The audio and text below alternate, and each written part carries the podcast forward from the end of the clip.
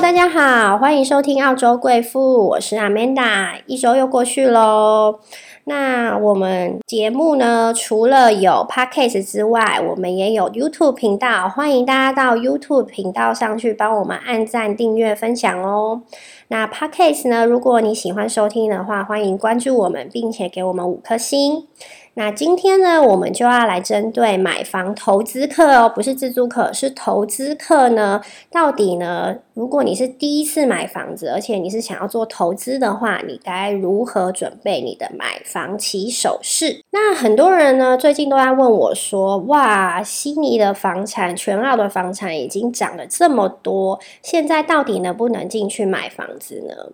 其实呢，我想说的是。呃，买房子其实某方面跟股票是有点类似的。你不买呢，你永远不参与到市场里面，你永远感受不到这个市场的情况。然后再来呢，买房就有点像是定投基金、定投股票的一个概念，它是一个长线的投资。就算你现在进场，它二十年后、三十年后，你还是会有获利的。那当然，我不是说你现在进场你就一定要买的。奇贵无比哦，并不是这个意思，只是说，呃，如果站在投资客的角度，我们现在还是是可以进场的，只是进场的时候，我们的起手式是非常重要的。那我们就先针对呃澳洲投资客最受欢迎的一个投资房产的方式来谈起哈。这个投资方式就叫 BRR 如果呢你有在美国、加拿大或者是呃一些发展国家呢有听过投资房产的一个方法的话，其实 B R 已经行之非常多年了。B 就是 buy，R 是 renovate。第二个啊是 rent，第三个啊是 refinance，第四个啊是 repeat。那这个 BRR 呢，顾名思义就是你要去买一套低于市场行情的旧房子，然后呢，简单的装修它，投入最少的成本，花最多的时间，然后把它出租，有了租金收益之后，你的 portfolio 很好看之后，再拿这套房子去做 refinance，然后一直这辈子一直 repeat 这个动作。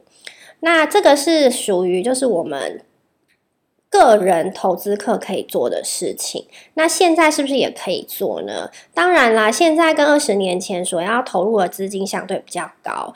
那可是，如果我们永远不投入的话，我们永远没脱没办法摆脱贫穷这个概念。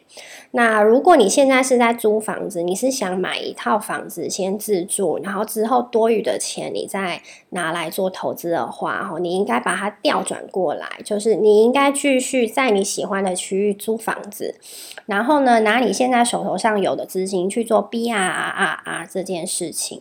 那又要看你的预算喽。如果今天你的预算呢是只有呃十万二十万的话，那其实你可以去呃我们悉尼远郊有个区域叫 Liverpool，它是未来的第三个 CBD，那这边是还是可以买得到别墅，旧的是五十万左右的，那而且呢就是未来呢增值性也是看好的。带来呢，如果你今天的预算是只有两三万、四五万的话，那你可能可以考虑去。远郊的地方买一个旧的比较大的一个公寓去做这件事情。那只是呢，做这个事情我们里面要考虑到什么呢？首先呢，你要计算你这个成本是非常重要的。所谓的成本里面有什么？你的买价、你的交易成本。然后第二个呢，就是你装修的时候，你的工期要多久？那你的时间管理是非常重要的，因为本来你预估是你要花六个月装修的，结果你花到八个月，那多出来两个月，你是不是就要自己负担这个贷款？那所以你的时间管理是非常重要的。然后再来是，如果你在时间管理这个中间利率上涨的话，那这也是你的风险喽。原本你可能谈到很低是两趴。的贷款，结果呢？因为通货膨胀已经太高了，所以呢，央行调高那个利率了，然后跳到三点五跟四的话，那这时候你的贷款利率上涨了，风险你也要考虑进去。然后再来是呢，你翻新的时候，大家都想要压低成本，可是压低成本往往装修出来的质量就不好，所以呢，你要在肉眼可及的地方是用档次中上的，在肉眼看不到的地方，你用档次中等的，那这样子的话，你就可以呢控制你翻新的一个预算，然后再来是你出租的时候。你出租的时候呢，一定要找一个很好的中介，帮你找一个稳定的租客，不要为了节省空租去租了一个质量不好的租客，对你的房子做了很大量的破坏，这样也会影响到你之后你房子想要做 refinance，或是二三十年后你想要 resell 的一个价格。那还有这个房子也会有它的维护成本，除了你的。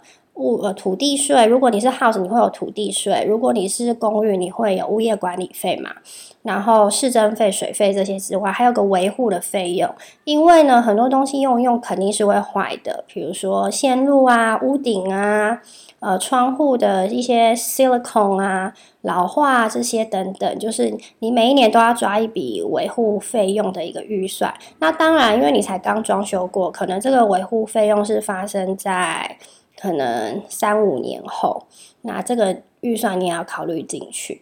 然后再来是呢，你增值的一个收入，因为记得吗？因为它不是自住的物业，所以之后二十年后，如果等到你退休的时候，你是要缴 capital gain tax 的。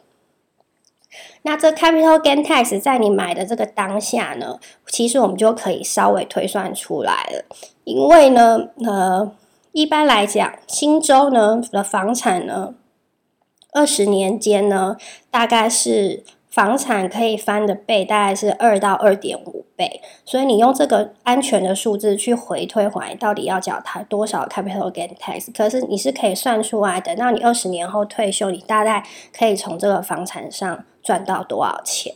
这是买房起手式是非常的重要的。那再来呢？如果你今天呢，你是没有经验的首次置业者，那你该怎么样去执行这件事情呢？其实你就可以咨询像呃 Amanda 这种专业的买家经纪，或是你可以咨询了一些专门做装修或是做 builder 的这些工人，因为他们都会有认识很多的。职业买家跟妈去聊聊，说这些职业买家是怎么做的，他们去哪里找货源？其实职业买家也是跟中介保持联系的，所以你现在第一个最重要的功课就是密切的关注市场，密切的联看房，密切的联系中介，不停的看，不停的看，不停的看。因为总是会有 vendor 是急着要卖房，他想要把手钱拿在手上，他急着用钱的。